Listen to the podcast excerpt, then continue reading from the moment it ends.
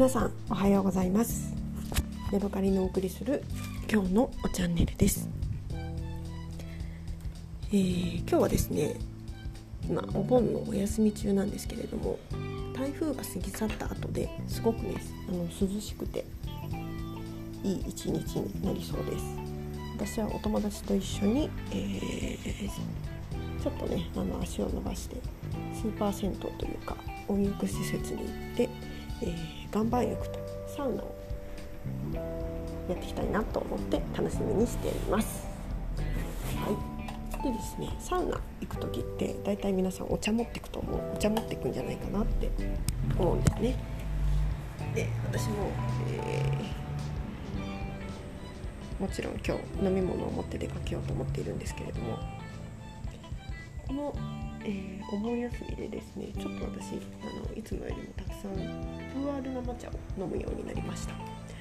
でプアール生茶ってちょっと癖があって飲みにくいなでもなんか好きだなみたいな感じで思ってたんですけど。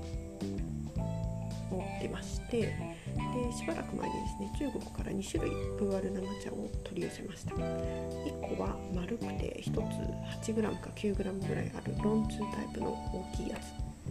でもう一つは安くて、えー、板状になっていて一つが、まあ、7g ぐらいで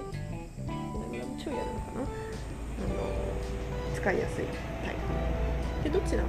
えー、まあ、1回分っていうことの大きさにはなってるんですけれどもちょっとロンチュータイプの方は私が使っているポットに対して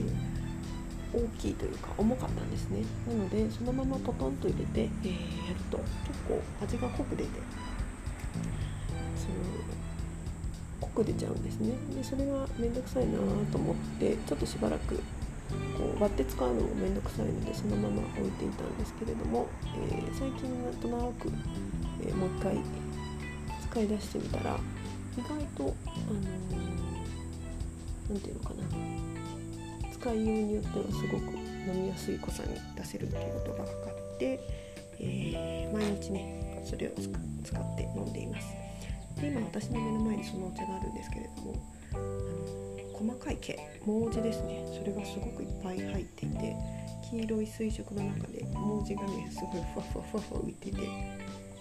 可愛いんですよね。毛字って毛のキノコって書くんですよね。なんか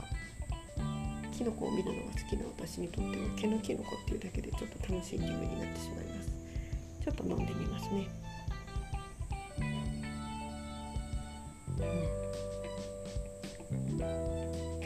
なんだろう雲南のお茶ってなんかこう紅茶に通じる何かしらを感じるまあ気のせいなのかもしれないんですけどね。もうちょっとどこかを変えたら紅茶になるんだなこの葉っぱはっていうような印象をいつも飲むたびに感じます。ウール茶からもそれが感じられるのって面白いですよね。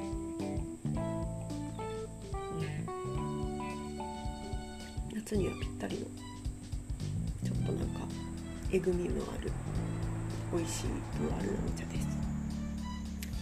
はいというわけで今日はここまでです。また次回お会いしましょう。さようなら。